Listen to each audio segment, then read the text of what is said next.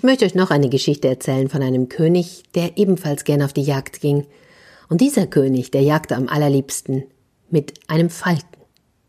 Und unter den vielen Falken, die er besaß, gab es einen, der war ihm der liebste von allen. Ja. Und mit diesem Falken war er eines Tages auf der Jagd. Da hatte der König einen Hasen aufgestöbert, und der Lieblingsfalke, der schoss dem Hasen hinterher und fing ihn.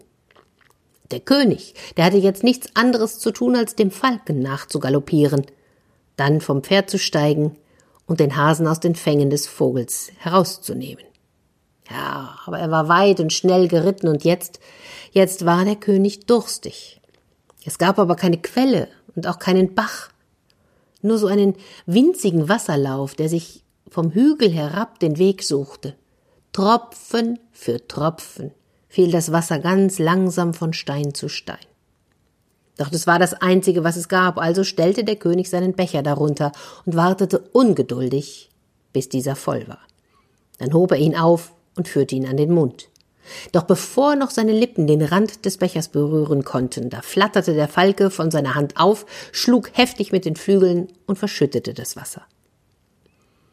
Noch einmal stellte der König den Becher unter das tropfende Wasser und er musste lange warten, bis er sich wieder füllte.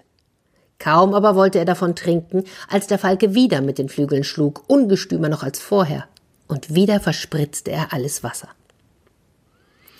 Ein drittes Mal ließ der König den Becher volllaufen, aber auch dieses Mal konnte er nicht einen einzigen Tropfen an seine trockenen Lippen bringen. Wieder verschüttete der Falke das Wasser im Becher. Da hob der König zornig einen Stein auf, warf ihn nach dem Falken und traf ihn. Inzwischen waren die Diener des Königs herangekommen. Einer von ihnen lief auf die Kuppe des Hügels dort zur Quelle, um den Becher für seinen Herrn schneller füllen zu können. Doch als er zurückkam, war der Becher immer noch leer. Majestät, wie gut, dass ihr nicht davon getrunken habt. Denn eine Schlange liegt oben in der Quelle und lässt ihr Gift in das Wasser träufeln. So habe ich meinem Falken also die Treue vergolten, dachte da der König. Er hat mein Leben gerettet, und jetzt will ich seins retten.